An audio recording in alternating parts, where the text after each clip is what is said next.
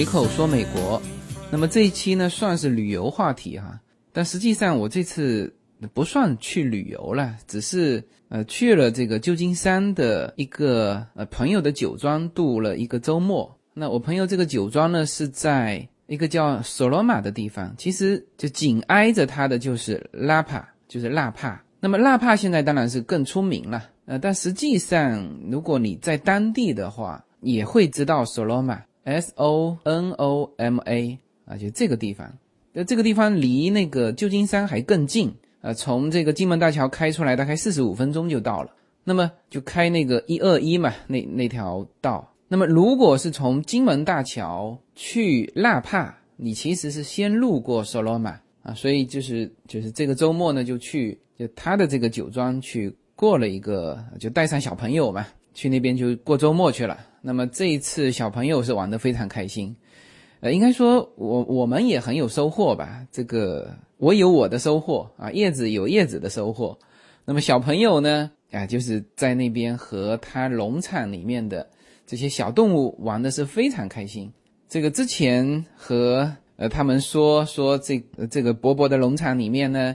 呃，有这个有有马有羊啊，有那个羊驼，就是那个叫草泥马嘛，还有牛，还有鸡啊，他那边鸡是下蛋的啊，就是很多这种这种动物。小朋友本来就已经很高兴了啊，结果到那边一看，哎，还多了一个东西，就是那个特别小的小马，这个恰恰就是就他们两个现在最爱玩的，叫 Little Pony。这个 Una Storytime 最近这。两期配的那个音乐啊，就是 Little Pony 的。那可能很多小朋友也都知道这个这个动画片吧？它是一个系列的动画片。那么那里面的小马，就是是真的有这个动物的哈，是非常小的那个马，那个马就长不大。呃，它长到最大，也就是它的背，也就是到我们的大人的腰这里啊，牵出来跟一条大狗似的。但是它是马，哇，小朋友非常开心。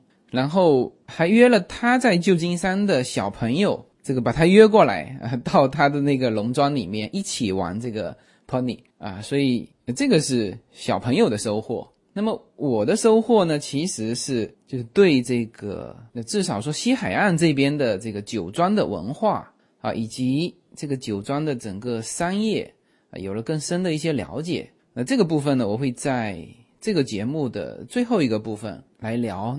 那么这一次，除了我们去，呃，感受了一下这种酒庄的文化啊，这个呃农场啊这些，那么其实这一次因为去了三天的时间，那带着小朋友又去了一趟这个旧金山，因为呃叶子的另外一个闺蜜她是在就旧金山的 Daly City，呃这个城市也很奇怪哈，就是我原来的那个同学也住在这个城市。啊，就是它相对的靠南一点，但离得也不远，但是相对来说会比靠近湾区那一带的呃地价会便宜一些。就很多华人是在 Daly City 这边呃买这个房子的哈啊，所以说呢，这次等于是这两个地方吧，一个是旧金山，一个是这个纳帕附近啊，我们也去了一趟纳帕去逛了啊，所以正常来说，如果旅行啊。这个旧金山待三天应该是够了。呃，基本上现在有去旧金山的都会去一趟纳帕啊，去感受一下这个美国的这个酒庄的这个文化啊，基本上现在是标配了哈。啊，其实我们每一次去旧金山呢，呃，包括旧金山和这个纳帕也都连在一起走。我们上次去的时候也是去了。就同时去了这两个地方，那这次也是啊，那所以说呢，这这一期就把这两个地方连在一起讲。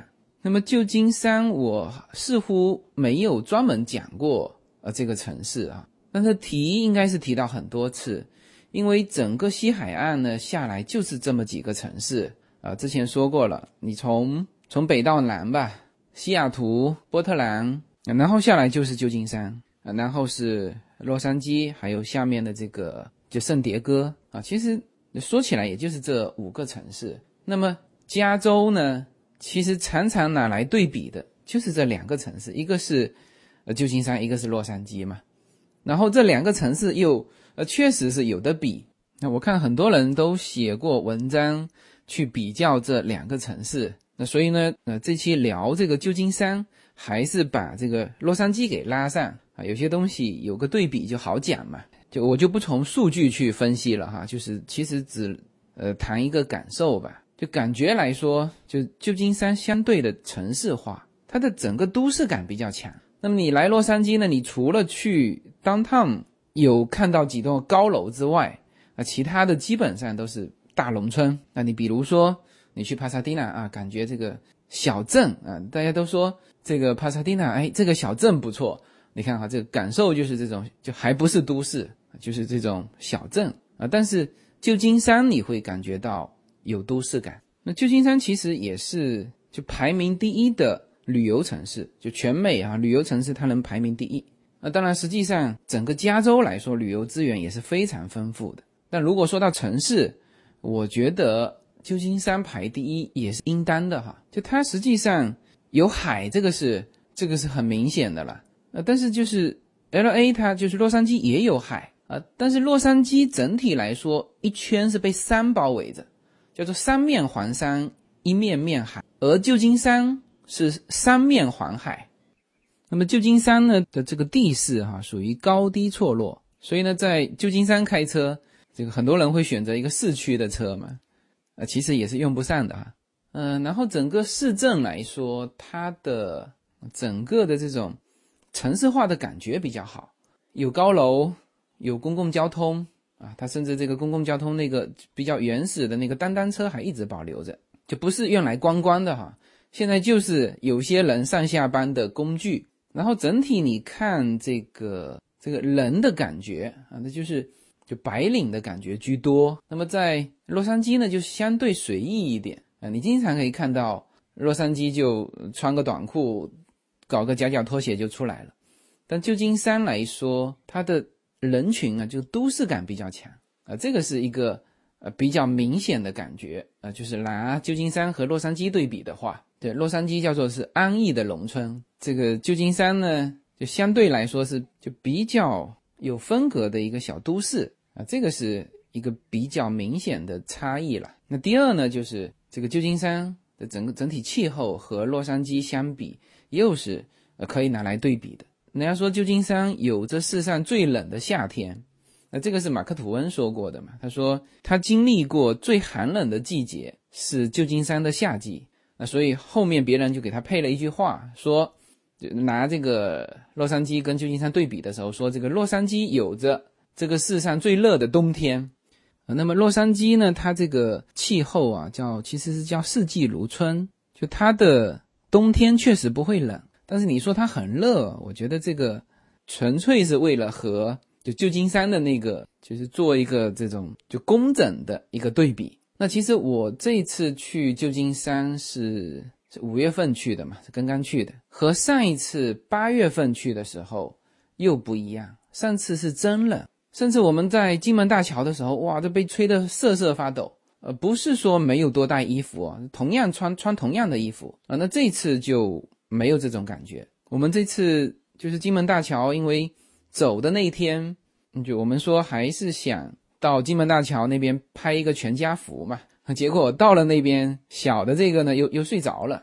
啊，在车上睡着了，所以也没拍成。但是，呃，逛绕着这个金门大桥又走了一圈，那也找到了一些比较好的拍摄的点，但但是就只有我下来拍了，那整体的感觉呃不像上一次那么冷。那当然它会比什么呢？它会比洛杉矶的整个的。气候要来的湿润，就是湿度要比较高。呃，其实因为洛杉矶的这个干燥哈，那我发现这个湿度其实很重要。就是有的时候这个洛杉矶的温度呢，就看起来已经是比较低的了。这个就如果这个温度在福州来说，那就已经很冷了。但是呢，在这边这个温度也不觉得冷。那因为它当然太阳一方面，还有一个就算你在就阴凉的地方。它其实感受的也不是那么冷，它其实就是关键在于这个湿度。这个湿度呢，就热的时候你会感觉到特别热，它会出汗嘛；冷的时候呢，它又阴冷。其实这都是湿度造成的。那么洛杉矶就是好就好在什么？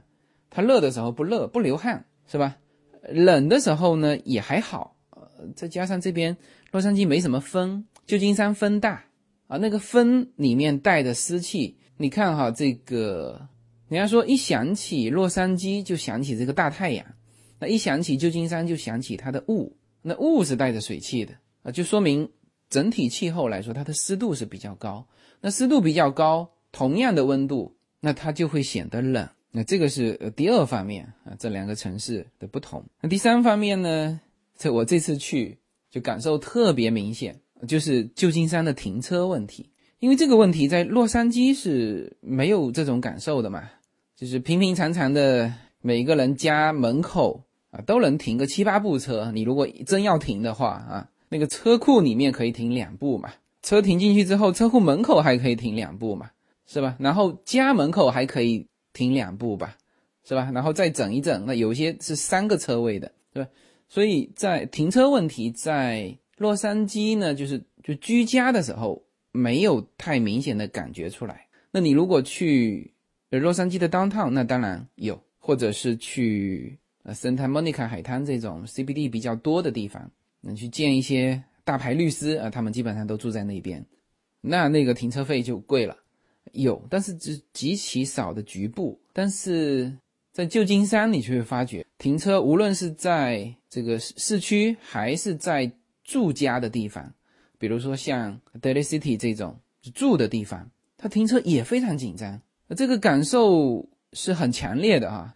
我开车去叶子闺蜜的一个家里，然后呢，到了她楼下，她发现呢，她楼下只能停两部车，他们自己就已经停满啊。当然，他们其实呃折腾一下是可以停三部的哈，就是把那个车库真正空出来，呃，车库门口还可以停一部，家门口一部。但是它很明显，它那个车库啊。呃，有用啊，所以说他只能停两部车。那么他们自己家就停满了嘛？那我们呢就到周边去找。那之前我没有这个概念哈，就是因为在洛杉矶这边随便找找，旁边路边就能停得下来。结果逛了二十几分钟，一圈一圈都没找到。然后那个呃，我们朋友呢也觉得不好意思，然后呢让她老公啊把她的那一部车开出来。因为她那部车比较短嘛，我们的车子长一点，那我们就开进去。她她老公那部短的车子，啊，出去找那个停车位也找了好久，啊，所以这个印象就让我觉得对比就比较强烈了。因为这个在洛杉矶绝对不会发生这种事啊。但是呢，前几天因为我刚回来，哎，正好有一个旧金山的朋友又过来，那我跟他聊起这个事情，哎，我说你们旧金山真的很难停车。但是他说了一点，他说是，他说这个东西正好相反。他说你洛杉矶是好停车，但是你难开车，就车子经常堵。他说我们停车是不方便，但是开车还是不太堵的。我后来想一想，他说的就有那个感觉哈，也不是说不堵，他在市区也堵。我们从旧金山开出来的时候，在那个市区也是堵得一塌糊涂，但是他可能外围不太堵。那么洛杉矶现在的问题是，就整个高速现在是越来越堵啊！以前是叫做上下班高峰期啊，但是呢，像像比如说我昨天我跑了一趟尔湾六零五就堵了嘛，就堵死了啊！当然它是有车祸了，但是我看了一下，我后来转到五号线其实也堵，我那个点是十一十二点，这正常情况是不会堵的。那所以这个就是就洛杉矶的问题，它堵车。它停车比较简单，呃，但是呢，它堵车堵得厉害。那旧金山是停车非常困难，但是它开车感觉还好啊。这又是这两个城市的一些不同了。呃，那当然，像旧金山，它因为都市化嘛，它整个刚才说到都市化的感觉，就是它的公共交通还是比较发达，就大家会呃比较多的用到公共交通。但是像洛杉矶就很难用到公共交通。那还有就是你会发觉在旧金山骑自行车的蛮多的。它因为地不是那么大嘛，你像洛杉矶这种摊大饼一摊开，你骑个自行车，那这是不可能的。那你所以在 L A 你你会很少看到骑自行车，但是在旧金山你就会看到非常多的骑自行车。当然一种是锻炼，那还有其实它也是可以当成代步工具。那么呃昨天我跟叶子在唠叨这个洛杉矶太堵了的时候呢，他还跟我说，他说哎这个说特斯拉啊提出一种。啊，想法啊，最近好像是正在调研，还是已经在实施了啊？就是地下专门开隧道，然后呢，其实叫车子的公交车，因为像 L A 这种地方，你如果把它变成像纽约、像香港、像东京，它还是很困难，因为它整个的面积很大，它的面积是北京的三倍啊，是吧？就是你是可以去发展公共交通，但是最后一公里你没法解决。呃，它不像香港啊，最后一公里最多就一公里，走一走就到了。像巴黎是吧？我去巴黎的时候，它那个地铁陈旧到不行了，就属于那种欧洲的鬼片，就是在这种地铁上拍的啊，嘎吱嘎吱的，然后那个灯光忽明忽暗，这就是巴黎的地铁地铁设施呃。但是呢，它还是很方便。虽然说地铁站进出口到处烟头，但是它还是很方便，就是走路能走得到。但是你洛杉矶，你想坐这种地铁，坐这种公共交通。你最后一公里没法解决，它最后不是一公里，它最后十公里你去走吧。所以呢，据说哈，特斯拉提出这个车子开到一个托盘上啊，然后托盘去进行中远途的传输，然后最后一公里你其实还是把车子开下来，你自己开。哎，我说这个想法倒是有可能，呃，比较适合这个洛杉矶，但是这个具体能不能实施，我我觉得你开车都。都这么堵，那你说你把车子开上托盘，那开上托盘的地方，那不是也会堵吗？是吧？你看那个地铁站，一个一个人，占地面积那么小，它有的时候都感觉很拥挤。你可是一部车子啊，这个我我希望说能够尽快能够出来哈，但是能不能实施，我我我真的也还呃不太确定啊。那么这个又是这两个城市就是直观上的感觉的不同的地方。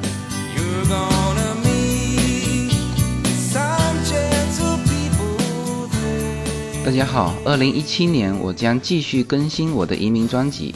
随口说美国移民专辑是一个一步一步指导你实现美国梦的更加专业的一个专辑。现在在我的名字下分为专辑版和单集版，大家也可以在喜马拉雅上搜寻“随口说美国移民专辑”，你就会找到这两个专辑。相同的内容，不同的付费方式，欢迎点击。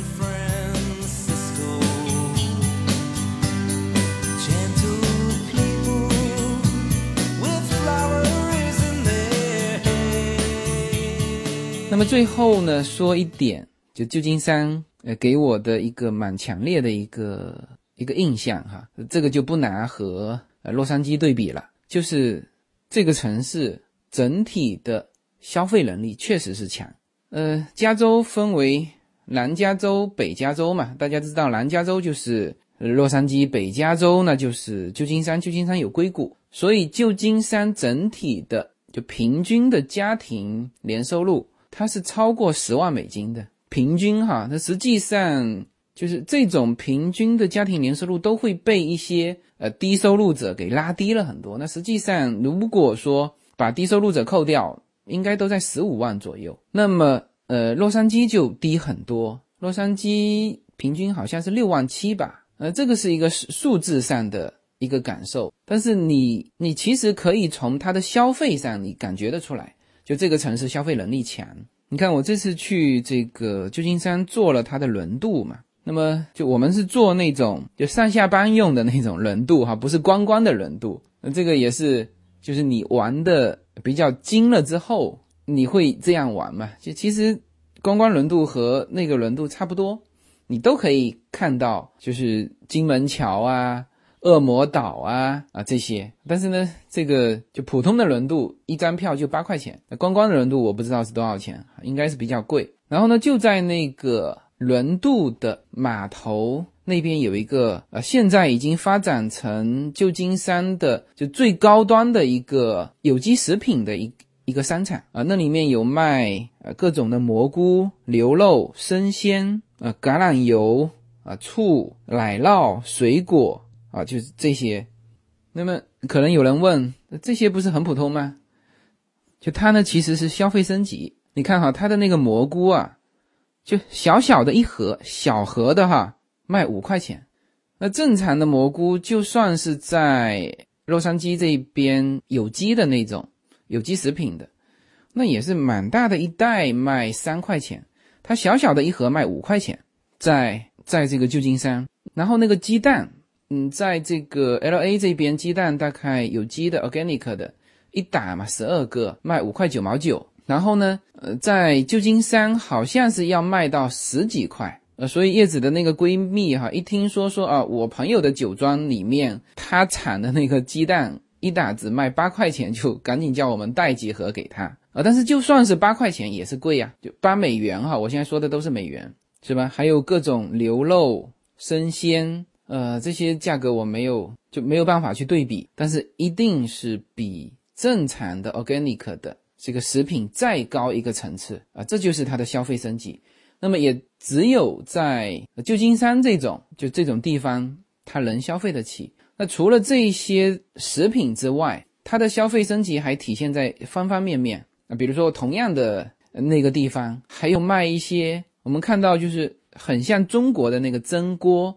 但是它是老外的一个牌子，就是一个蒸笼嘛，小小的，它做的非常精致，是老外的一个牌子，卖一百多美元。然后呢，更加离奇的是有一个钉板，就是就切菜的那个板嘛，它它它很厚，就是其实就是那个功能和我们买到的那个厚的那种木头做的那个板没啥区别。但是它当然就做的非常精致，它用很多种木头拼在一起，呃，感觉像个艺术品，卖两百七十刀。那么他能拿出来卖，那一定是这个地方有这个市场，他不是拿出来这个装点门面的嘛？是因为我看到他那边这个产品啊还比较多，而不是是只有一两个，他一定是有人买。那除了那个地方，就是码头的就有机食品的那个地方啊，大家其实可以到旧金山的时候去感受一下，就什么叫做消费升级，呃，什么叫做。有机食品啊，他会把那个蘑菇，各种的蘑菇做成画册啊，就贴在墙上，呃，告诉你这种蘑菇怎么样啊，然后就是比普通的会贵啊，就大家可以去看一下这个。那么还有一个地方，就是也能感受得到旧金山的这个消费水平哈，要比其他城市的要高。是我在就我朋友的酒庄的旁边有一个叫做 Cornerstone 的一个。算是商业的酒庄吧，或者说叫商场。呃，你知道索罗马那边呢，它的土地使用也是有类型的哈，有些是叫农业用地嘛，是吧？那你要维持它的农业用地，你还必须养牛养羊。有些地他不想养，不想养你就拿不到这个农业的这个补贴啊，甚至他会把你取消掉这种呃农业用地的一些种类啊，所以你必须要养牛养羊。呃，这个我待会会谈到哈，就是我谈酒庄的时候会谈到，那谈到更细的这方面的东西。呃，那么 Cornerstone 它就不是农业用地了，它就是商业用地，所以在那个地方呢，就就有很多商场。你去那个商场里面看，它里面卖的工艺品 就不是普通的工艺品了，呃，它等于当成艺术品来卖。就我们看到的那种用鹅卵石做的一条小狗，它居然可以卖到两千七百刀。啊，然后，然后各种东西，而且他这个两千七百刀呢，我有问我那个朋友，我说他这个是不是标一个价让你打折的？呃，我那朋友说，他说其实打折也打不了多少钱，呃，应该是这个作者是比较有名气的，那有些人就就会买，他就买过那个商店的一个一个比较古老的菩萨的一个一个石雕，就他就买过，呃，就买了八百还是一千二刀，反正他就买过。就是他买的时候价格也没有说打折打下来，那就是他标这个价就是卖这个价，然后还有人买啊，这个就是你感受得到他卖的东西贵，而且有这个市场，是吧？那整个的那个那个区啊，整个就是包括了索罗马，包括了纳帕，你去看它里面卖的东西，其实整体来说是要比呃正常的要贵的啊，比如说他卖的橄榄油那种果醋。那我们当时到附近的时候也有去买嘛。我们当时去那个就是已经开到纳帕那边的时候，有一个有一个酒庄，就是我还有印象哈，因为它的名字是 Jacuzzi。然后我还问我说：“哎，我说这个名字不是就我们小孩子特别喜欢泡澡用的那种，就热水浴的那个盆的那个品牌吗？”然后我那朋友说：“是啊，就做这个热水浴的，应该是一个意大利的厂家。”他们发明的这个东西，Jacuzzi 这个东西，然后呢，这个东西就是用他们家族的品牌来命名的。那么这个酒庄呢是他们家族买的，所以也叫 Jacuzzi。然后我们就到那里面买了橄榄油、醋，因为它那个气氛就很让你想掏钱嘛。那我们买了橄榄油，好像是二十块钱，也不贵哈，呃，也不贵，是是和那个我朋友自己的那个橄榄油去对比，我那个朋友他卖二十五块，然后就是小小的一瓶嘛，然后醋是卖十五块，就那这种，它的首先它包装极其之小嘛。就它的包装是用那种小瓶子，就两百五十毫升，就卖这个价。然后呢，它它外面商场是卖这些东西，然后可以透过一个透明的玻璃看到它里面的设备，就是一个压榨的设备。那我那个朋友说，他说他们这个酒庄啊，就是他们的农场吧，产的这个橄榄，他们现在自己没有进这个设备呢，就就是拿到这一家的。这个设备上把它压榨成橄榄油的，呃，所以说这个消费升级这个感受，其实是那是这次我的就收获之一吧。哎，我觉得就真正的你如果把这个这个产品啊能够做到非常好，那还真就可以卖出这么一个价钱。那当然这个就和这个消费群体也有关系了啊，你不是说有一两个人能够消费得起，那你。整个产业做不出来，好吧？那么这个就是我这次走，呃，旧金山给我的呃一些印象啊，一些就和洛杉矶对比啊，这两个城市对比的一些印象。没有什么能够阻挡的向往。人生是一趟旅程，精彩的是沿途的风景。大家好，非常高兴能够在二零一七年继续和大家相遇在随口说美国。那么现在大家除了听我的音频节目之外，大家还可以登录我的微信公众号，公众号的名字是英文大写的 L 一，然后是数字二零一零零一一五，大家可以找到无限空间。这是一个新移民家庭和一个在美国打拼的一个普通创业者的个人空间。同时，我还开通了新浪微博，名字也是随口说美国。移动互联网的神奇之处呢，就是可以把同类的人拉得很近，天涯若比邻，世界地球村，让我们享受这个自由连接的世界吧。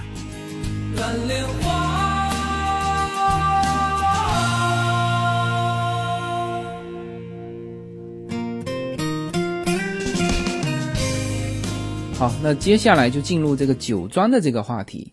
那其实这个话题我是非常感兴趣的，也很希望能够，呃，给大家聊一聊我对这个酒庄的一些一些理解哈。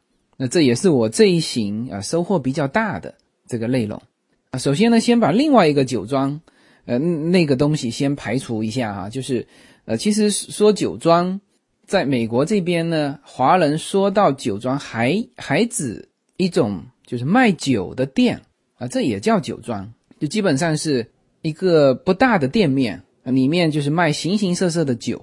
那像我那个原来在旧金山的那个同桌，呃，高中同桌，就当时他为什么从旧金山搬到纽约去，啊，就是因为他纽约有一个就是做酒庄的这个朋友啊，他要他要去开一家更大的酒庄，然后呢就把这个酒庄盘给了他。那他当时是也是叫做当机立断。就是把旧金山的房子卖了，小孩呀什么都在这边学习，就当机立断过去，去把他的那个酒庄盘下来，在纽约。那当然，他们原来他跟他老婆就都在纽约，所以对纽约那边也熟悉，那就过去了。那现在我问他做的怎么样，他说做的非常好，因为他一直在旧金山，他是他是做银行的嘛，他是银行的，反正名片印个副总裁嘛，这个这基本上就是。叫全业务啊，这个存款、贷款，我看他都有做。那么你知道银行的薪水就是就是那样。那么现在看来，他去纽约去做那个酒庄，就是那个卖酒的店啊，那他是比原来在银行做要赚钱很多。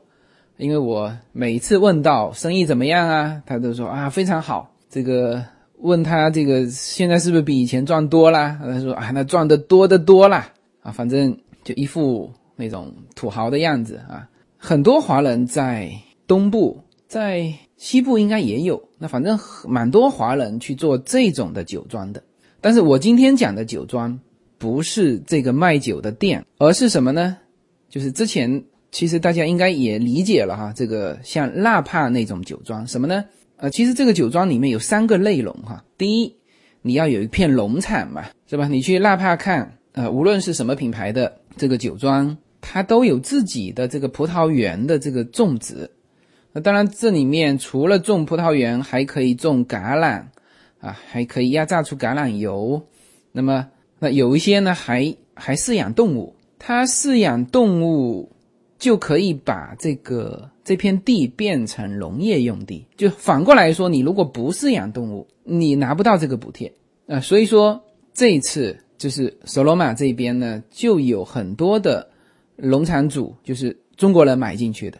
结果他不养动物，就不养牛，不养羊。那人家要维持一个生态嘛，这这叫环境保护啊，这也叫环境保护啊，是吧？你如果没有牛羊吃草，没有维持这个生态运转，它这个环境就变化了。所以说他在就当地政府在这一块上给了很高的补贴。那么很多中国人买进去，这个不去管理啊，就没有留养啊，那就有可能这个东西要被取消。那那那这个是。就我的这个朋友，他在当地的那个朋友，他接下去想做的一个事情就是我帮你来饲养。就你要维持你的这个农场的这个类型，你必须要有留养。那你不养，那我来帮你养啊。就正常以前是因为养牛和羊呢，它要看这个牧场的面积，你这个牧场就这么多，你就只能养这么多头啊。你你如果多养了，它这个也破坏平衡。好，那现在它正好，就以前它要给别人钱的，那现在它可以赚别人钱啊。这个就是为什么说我说这个酒庄呢，首先要有农场，因为你这个就是像个农场嘛。我们原来这个这个开心农场就是啊，有土地，有上面有种这个各种作物，有一些的这个畜牧业啊，养马呀啊，这个是一个内容啊。第二呢，这个酒庄还要什么呢？还要有一个品牌。就是你的这个，无论是你的葡萄酒，还是你的橄榄油，还是你的什么果醋，还是你的什么什么东西，你都有一个统一的品牌。当然，主要是卖酒了，主要是葡萄酒。那么他这些工作做得很细的哈。我第一次看到我那个朋友的名片的时候，我当时就在，就就我那个朋友很自豪的跟我说，他的那个名片制作的多么精美。我一看，哎呀，确实很精美。那么我一看这个东西就是下了设计费的，知道吗？我说你没必要吧？你不就设计一个标吗？为什么要下这么大的这个本呢？啊，他那个名片就就就比别人贵了多少钱？就是印成那个样子啊。后来我看了一下这个拉帕和索罗马附近的所有的酒庄，人家名片都制造的很精美哦。我这下才知道这个品牌是多么重要。就是你名片印出来，这个品牌亮出来，那一看就感觉这是一个非常高雅的、非常尊贵的品牌，而不是简单的那种那种商标设计。就是别人都做得很好，所以他也做得很好。就这个基本上是这拉帕附近的一种一种文化了，啊，都要有自己的一个品牌。就是你你你，但凡你说是一个酒庄的哈。这个品牌是少不了。好，那这个是第二部分。那第三个部分的内容是什么呢？就是你基本上要形成一个自己的会所。那么这个部分就有一些酒庄就没有了，就他他还在建设中啊。像我朋友这个酒庄也还在建设中，所以呢，他交代我说，哎，不要把这个品牌说出去，因为他还没有开始对外嘛。呃，其实他也是一种个人的情怀啦。所以我接下去说到。他酒庄的一些情况内容的时候，我都都不会说的很很明确哈。那么那边蛮多的这个酒庄啊，它在会所这一块其实还没有完全建设起来，或者直接就是缺了，就就没有啊。它只有它的牧场啊、种植园啊，最多有一些自己的品牌，甚至有一些品牌都没有。所以这个接下去我就要说到这个三个内容啊，有的时候是互相分离的。这个在。拉帕和索罗马是比较常见的啊，但是完整的酒庄应该包含这三个内容。好，那我接下去说为什么说是互相分离啊？那么在呃比较完整的这种形态，在拉帕还还算多，Soloma 也有啊，但是呃，更多的还是不是很完全的那种模式。也就是说，它只有这个农产，然后呢，农产生产出来的葡萄，那这个就是原材料，那么它会卖出来，就是他们当地之间交流的很充分，大家都知道谁家的这个葡萄是很好的。那么会去他那边买，然后好的葡萄的这个酿出来的酒，就它有的会和，因为量也没那么大嘛，但是呢会和自己的葡萄掺一下，呃，他们说就像白酒的勾兑嘛，因为产地就离在旁边嘛，但是也不知道为什么就他那块地，呃，产出来的就就特别好啊，比如说是斜坡，也就是说有一些现在的酒庄啊，它的优势是在种植方面，它的地势好。啊，产出来的葡萄好，那他就会给其他的酒庄输送这种橄榄啊、葡萄啊。那么有一些也是就输送直接酿好的这个东西。那么有一些酒庄呢，它这个销售能力特别强啊。酒庄自己的酒庄非常小，但是呢，它在国内或者是全球其他地方的，因为你知道那个地方现在是中国人进去了，那早一批过来的全是法国和意大利的这个庄主。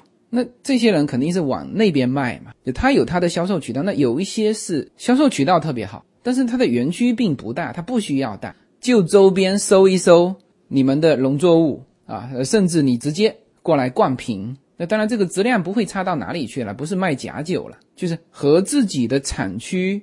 呃，如果自己产区大的话，那那有一些销量大的，那就把周边的一些产区的这个原料收过来，那变成自己的品牌，就卖出去。因为它产地之间很很接近嘛，那当然这个呃纳帕的酒的口感和这个 Soloma 的口感，其实当地人是喝得出来的。那那就像福建的茶，就比如说武夷山岩茶、牛栏坑的肉桂和马头岩的肉桂，那产地也很接近啊，但是内行人一喝也是能喝得出来。那么这种情况和武夷山的这个茶区其实是非常像的啊，有些。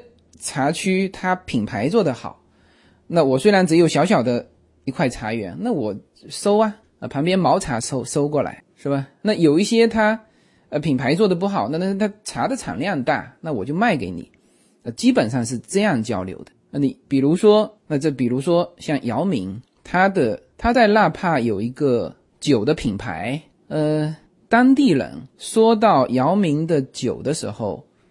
一般的情况下是说，这个姚明的那个酒的品牌不太讲他的那个酒庄。那我估计就是可能酒庄比较小嘛，哦，但是呢，他营销做得好啊，那这也可以啊，是吧？这个是就是农产和品牌，我把它分开讲哈。然后他们其实自己之间又有渗透。OK，那就再再说这个会所。那么现在在 Napa 和 Soloma 这边的这个会所，有一些是做的相当好的。我这次去就就在我朋友的酒庄的对面啊，那个是他完全呃开发起来了，大概一百多 acre，就一百多英亩的地。那他那块地呢，就是就不如我那个朋友的地，不如他的地大啊，所以他一直很担心我那个朋友把他自己的品牌做起来。但他他现在对面的那个品牌其实已经做得非常好了，我看了他们的会所哦，真的非常棒。那一个是建筑了，它绝对是请了名师设计的。它的那个门不是不是像我们这样子是大门是左右开的，它是上下开的，它翻的就像古代的城墙翻起来开的。然后它的那个进去的青石板说是从法国运来的。我说这个我看了一下，它那个青石板，我有有必要吗？从法国运很厚啊，它那个就埋在地下非常深嘛。但是他们说高雅的人看得出来，所以说他们从。法国来运那个青石板，我回头会放一些照片在我的公众号上。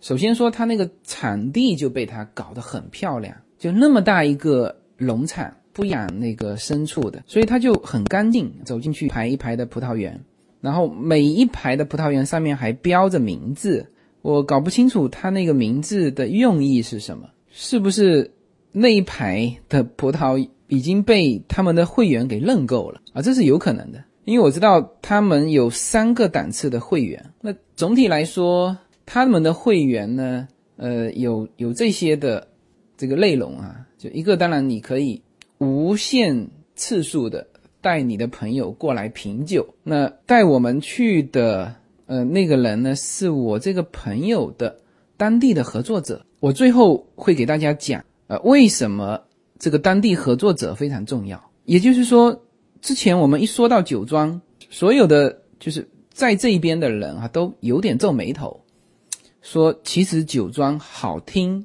就说起来好听，但是不好做，或者说都是亏钱的啊。这个就涉及到这个当地的合作者是非常重要啊。最后会给大家讲啊，就是当地的这个合作者带我们去的，他不仅仅是会员了，他是要发起会员，就他是当地的。就世世代代是当地的农民啊，他自己家有一百多 acre 的地，啊，也是种了很多的呃葡萄园，所以他是当地的发起会员，就是那个会所的发起会员，但是他不是老板哈，这个不仅仅不是老板，而且以后有可能是这个老板的竞争对手，但是他是发起会员，那么他就带我们带了四个人到那边品酒，大概这个 waiter 呢给我们倒了。呃，两杯的白葡萄，两杯的红葡萄，他这两杯的葡萄酒是给给我拿来比较的，就一杯是他们的，一杯是他说的是外面的这个口口味的，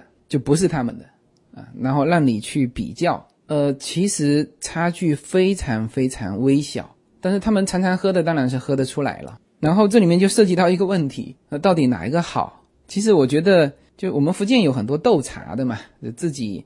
拿了这个，呃，自己茶区的茶，然后呢，这个有一个斗茶的这种仪式啊活动，什么就基本上是叫做就盲喝，专门请了一些这个茶友嘛，就当评委，然后就是是谁都不知道到底是谁的茶，就是盲喝啊，最后一连要喝九道，然后呢，每一道都写出自己觉得。好的，这个呃哪一杯啊？就是反正总之那个斗茶的这个仪式蛮有意思的。回头有机会呢，跟大家这个再再展开说。总体来说，它的这个模式其实也有点这个模式，就是你喝，你看我的是不是就比别的品牌的酒要来得好？那么它其实是有一种心理暗示嘛，是吧？你一喝呢，你当然觉得他这一家的酒可能是不是会好一些？是吧？那其实我的朋友说了，其实不分好坏，呃，就是但凡是在这个区域的这种葡萄酒，你坏不到哪去，就是不是那种质量相差很大的。那么他最后说了一个还是蛮中肯的，就是其实就是喝出这片土地的味道，就是不同土地的味道啊。至于说你热爱哪一片土地，那你就会喜欢这片土地的产出来的酒啊。这个橄榄油啊啊，这个我觉得还是蛮中肯的。其实用这个观点啊，回看原来我们在福建的那个豆茶，其实你已经都是内盐了。就是呃，岩茶分为内盐跟外盐嘛，就他们还分的就是三坑两涧，叫做内盐区嘛。那那之外的是外盐区，反正内盐的看不起外盐的，然后内盐之间还互相比，其实都是喝出这个土地的味道。没有分什么好坏，那比如说法国的酒，红葡萄啊，不东欧的白葡萄是吧？啊，北美的其实北美就是纳帕比较出名，这种风格的啊，南美的也有啊，智利那边也产葡萄。其实你就是喝出这个这一片土壤的感觉啊，仅此而已。呃，一定要去区分你的酒好还是我的酒好，那剩下其实是品牌营销的问题了。Such a strange vibration, people in motion.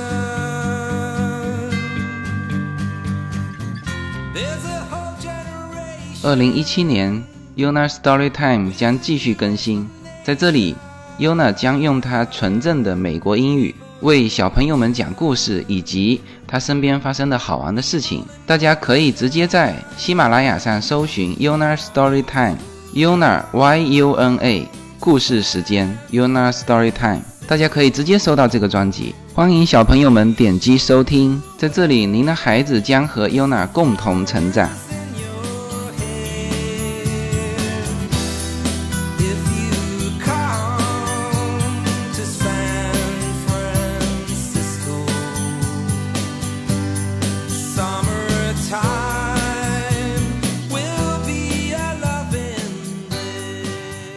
这种会所的会员，除了刚才说到的，就是可以带几个朋友到那边无限制的去品酒之外，每个季度都会收到一次的他们的酒啊，甚至包括橄榄油啊什么的，你这个在会员里面内容里面就定好的。那么这个东西呢，不是送到你家哈，它本身就有一个会员费了。那个会员费就是各个会所是不一样的嘛，那有的是一千多，有的是两千多。就除了这个会员费要交之外，他每个季度送给你的酒不是在包在这个会员费里面的，是你每个季度自己要掏钱买。你会有一个信用卡的授权，就放在他的这个会所里面，他给你寄一次，直接从你的信用卡里面扣钱，而且卖的不便宜，就是外面要卖十几块钱一瓶的酒，他给到你就是二十五块啊，基基本上会员的模式是是这样建的。呃，那像我朋友对面的那个做的比较好的这个酒庄，它有多少会员了呢？有一万多个会员，就是完全已经被他发展起来了。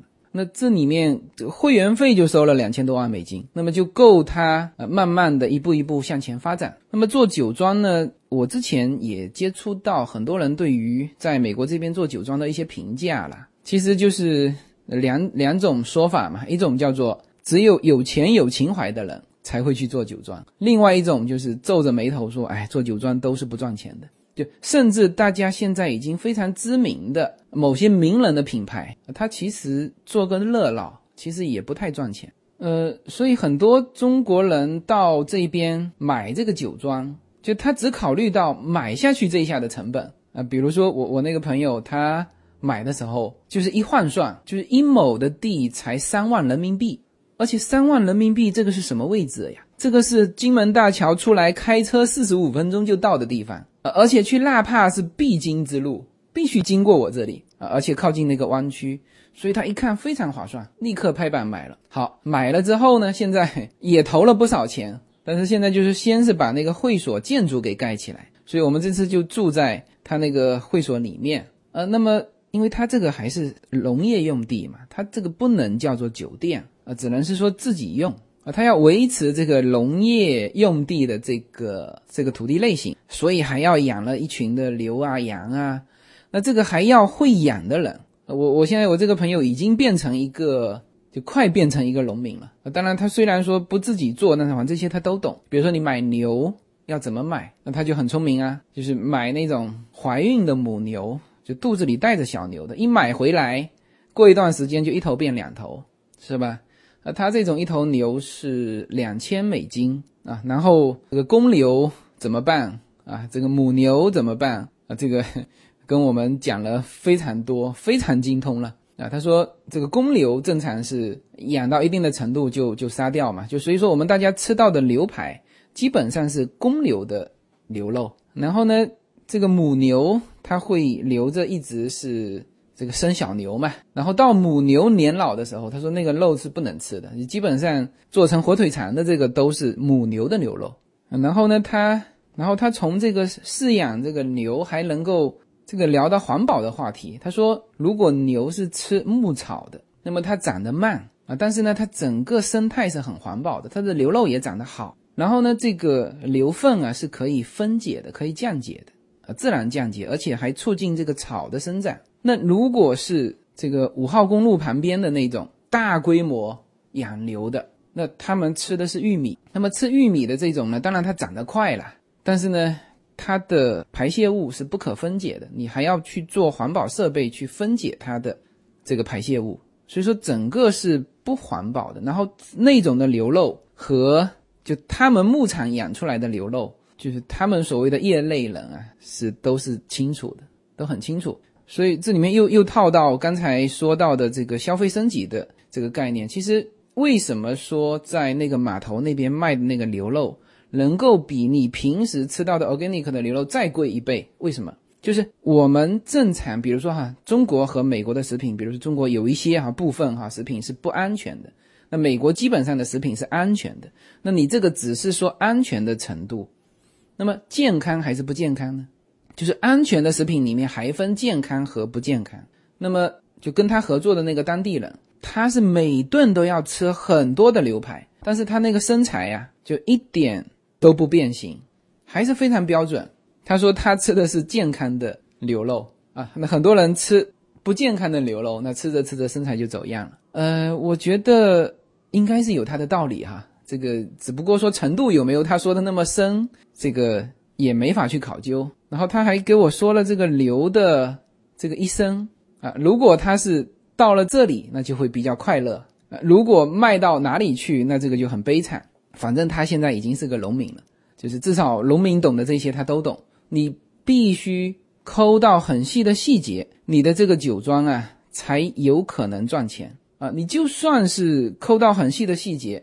你买完地，你也要再投入，所以他算了一下，他说买一块地嘛，如果是花一块钱的话，你要想把它变成你希望的那个样子，你起码要再多花两块钱。那所以有些人啊，一看哇，好便宜啊，一千万美金买了，回头他不知道他还要再掏两千万美金去把它变成他希望的那个样子，啊，只有变成那个样子，你才有可能变成刚才我说的那种。酒庄啊，有牧场，有品牌，有会所，这个是一个很烧钱的事情啊，也是一个如果你没有经验，你很难做好的事情啊。听起来当然是有格调、有情怀，但是真实的你去做下去，就是又烧钱，你自己要变成农民那才可以啊。然后呢，他这些酒庄啊，你还不是有钱你就能买得到的，这就像这个 s m a l e n o 的房子一样，就人家不卖，所以一旦。说这个市面上有一套 Samarino 的房子出来，那可能立刻就抢掉了。那么在拉帕跟索罗马这边呢，就是比这个情况还要紧俏。什么呢？就基本上市面上市面上是见不到的。你如果已经到市面上了，那可能不是什么好地。我那个朋友带着我们开车嘛，这个从他的那个酒庄呢，其实是最靠近这个金门大桥这边的。所以说我们往那个拉帕那边开的时候。他就一路上给我如数家珍啊啊！这家人啊，当时分了他八头牛，这怎么说哈？怎么说是分了他八头牛？嗯，买牛呢，他要他要考虑到他牧场的面积嘛，所以说有些一个酒庄就一个农场，他买不了就一车的牛。他说一车是四十头牛，就正好一车。那么他养不了四十头，所以说就分了那个农场主八头牛。那自己剩三十二头，三十二头过一个冬就变成六十四头，然后就不断的繁殖。他说，养牛是一个暴利行业，就是当然这里面把这个自然灾害这一块给生病啊这些，但是你有经验的话，基本上也不会生病。加州这种地方就人都很少生病嘛，所以说加州的这个呃保险费要比其他州要低一点。这个就这种地方你留羊会。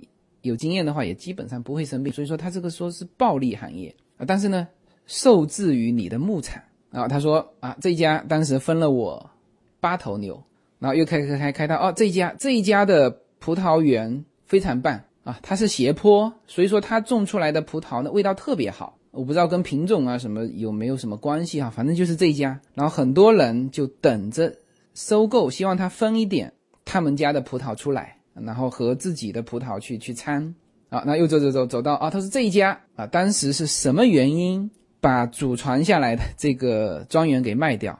就是这些他都要很清楚啊。比如说他，我印象非常深，说到有一家说这家这个庄园主在外面养小三，我说哎，我说美国还有养小三的，那反正他说了有肯定是有嘛。然后呢，正在和老婆闹离婚啊，可能要卖这一块地。你看他说。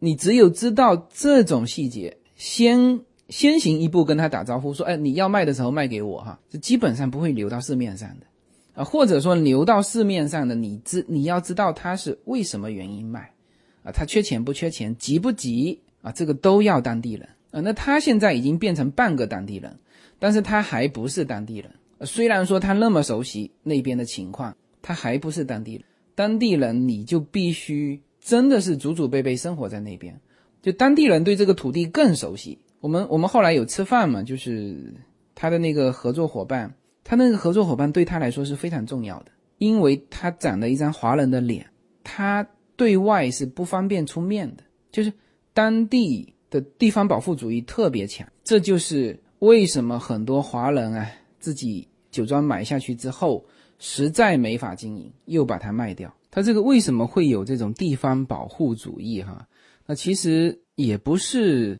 什么歧视外来人，因为就是就这些农民啊，这个世世代代生活在这个地方，那么他们对于这片土地确实是有着那种情感。你看哈，这个跟我朋友合作的这个当地人啊，他是从就是爷爷这一代。就在这块地方生活，然后呢，每一块土地是怎么取得的，又是怎么分出去的，他会给你说一个家族史出来。那我就曾经很详细的问过他，我说你们当时就是祖上嘛，也是赤手空拳来到这这块地方的。他说他祖上是哪一年，我听完给忘记了，也是从欧洲到美国这边的。他说当时上船的时候，就是到了美国海关，就那个时候。就没有现在什么移民不移民的嘛，就是直接只要你上船到岸，这个美国这边就有海关，就直接在在海关这边给你办这个身份。然后呢，问他的这个第一代啊，就祖上的这个第一代人，呃，叫什么名字，姓什么？结果呢，他说了他的姓，结果这个海关的官员写错了，写错了一个字母啊。但是你这个已经是写进去了，也不能改，所以说他的这个姓氏和在瑞士的。他的这个真正的姓氏差了一个英文字母啊，但是呢，他这个就第一代的这移民啊，他现在应该是第四代、第五代了吧？搞搞不太清楚。就第一代的移民有写一些记录留下来，应该是他爷爷吧？他今年是六十岁了，但是看上去我我我当时感觉好像还四十几岁，他其实六十岁了，他女儿都很大了，然后他。有一年还翻出他爷爷当时写信的一个地址，然后顺着那个地址就跑了一趟瑞士去寻根啊！这个事情不仅是中国人做哈，像这些移民们啊，移民们的后代都在做这件事情寻根。然后呢，他跑到那个瑞士的那个村庄，然后发现整个村子都是姓他这个姓的啊。虽然说少了一个字母，差了一个字母，但他自己知道嘛，是当时海关搞错了。那么，而且他发现，他说每一个人长得都跟他很像，就他自己也觉得很好玩这件事情啊。他说跟他长得都几乎一模一样。他跟我讲的时候是说一模一样，就是他的祖上到这一边啊，他的父亲啊，对不对？他现在手上的这一百 acre 地怎么来的？他哥哥呢？那两千 a 克。他他他兄弟分家嘛，哥哥分了两千 acre，他才分了一百多 a 克但是他的一这一百多 a 克的地理位置好，呃，他他哥哥的那两千 acre 里面大量的是盐碱地啊，但是盐碱地呢，就是不能拿来种植，但是就是可以拿来做旅游嘛。他哥哥的那两千 acre 的地比他的那块地更靠近金门大桥啊，所以现在呢就开发成做旅游的，在那边好像是。打就开发成狩猎，那这个都是要批执照的哈。所以呢，就每一块地的怎么获得啊，每一块地怎么出去，他们像一个族谱一样写下来。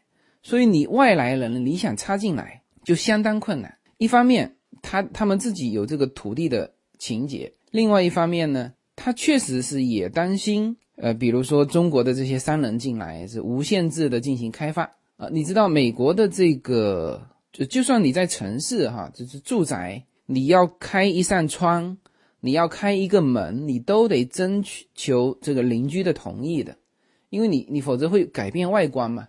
这城市都是这样，这更何况是呃他们的那个呃等于是叫乡村吧的那一片啊，所以邻里之间的互相制约啊，在这个拉帕跟索罗马那边就更严重。那比如说他想做商业开发。对面这块地想把它变成就部分吧，小部分嘛，变成商业的，或者可以开酒店啊，或者可以做什么？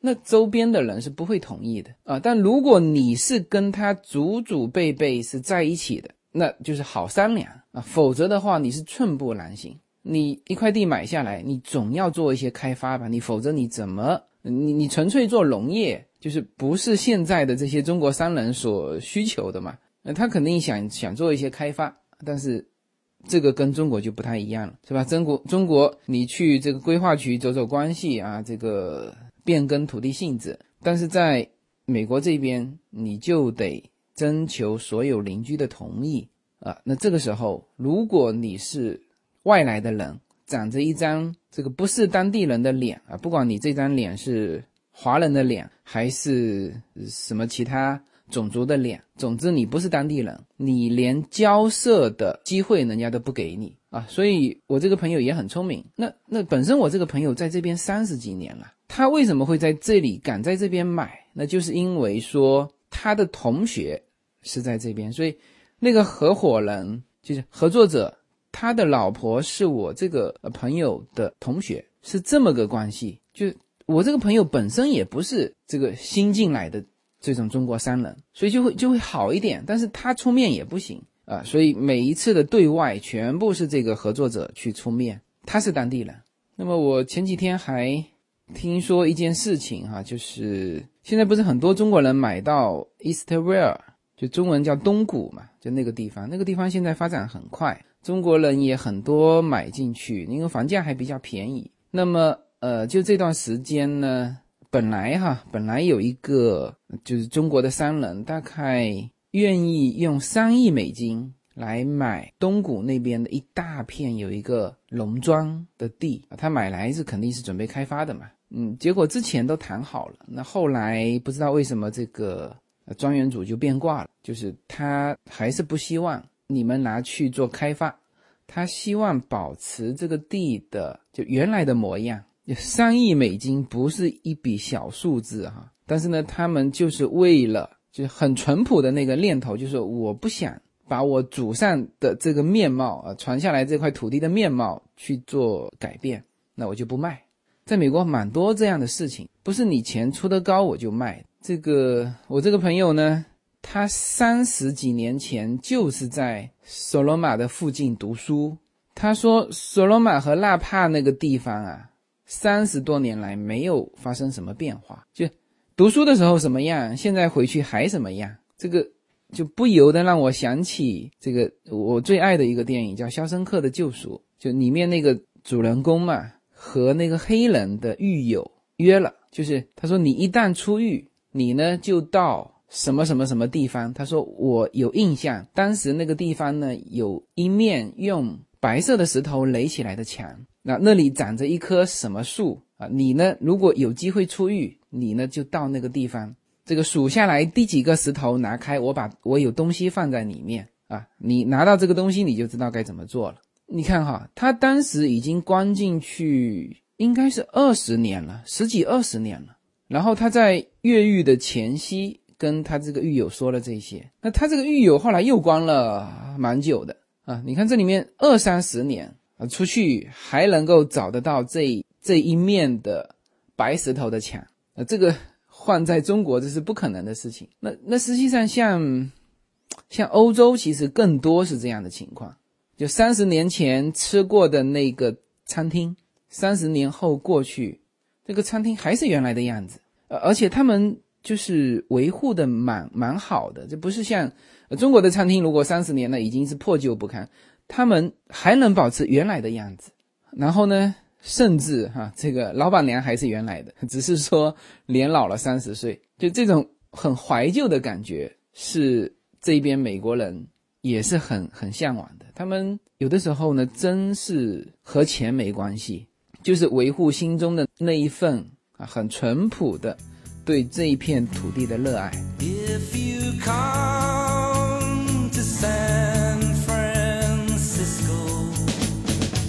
好，那么这一期聊这个旧金山和纳帕的这个酒庄文化，呃，特别是最后酒庄的这个部分，我自己也觉得聊得挺兴奋的哈。呃，那么我相信我分享的也是就是最一线的信息啊。那像这些内容，你是不可能从百度。或者是从其他的网络信息上呃去获得的，你必须和一线的这个做这个的人从他这边获得啊，所以才你才会知道说，哎，为什么这个事情的困难的那个点在哪里？呃，像这些事情，只有走得这么近的朋友，呃，你才会呃从他这边去知道，呃，也没有人会愿意公布在网络上啊，所以呢，这就是呃我这个节目的非常重要的一个风格，就是。我只说我身边的事情，因为呃，很多听友也会有的时候会希望我说啊这个主题那个主题，那基本上我还是比较坚持只说我自己擅长的东西啊，只说我自己亲身接触的东西。那比如说，为什么接下去我会更多的会说这个创业与投资？